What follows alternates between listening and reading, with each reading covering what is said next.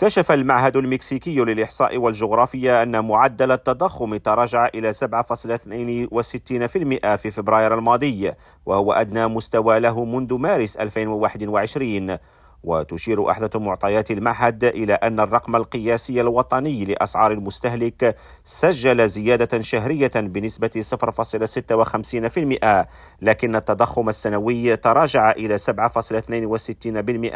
في الشهر الثاني من هذا العام. وفي الولايات المتحدة سجل عدد طلبات إعانة البطالة ارتفاعا إلى أعلى مستوى له منذ دجنبر الماضي في وقت يستمر فيه ضيق سوق العمل.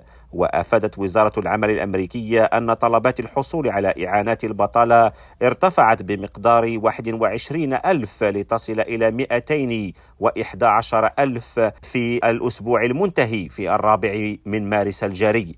كريم عويفي راديو نيويورك.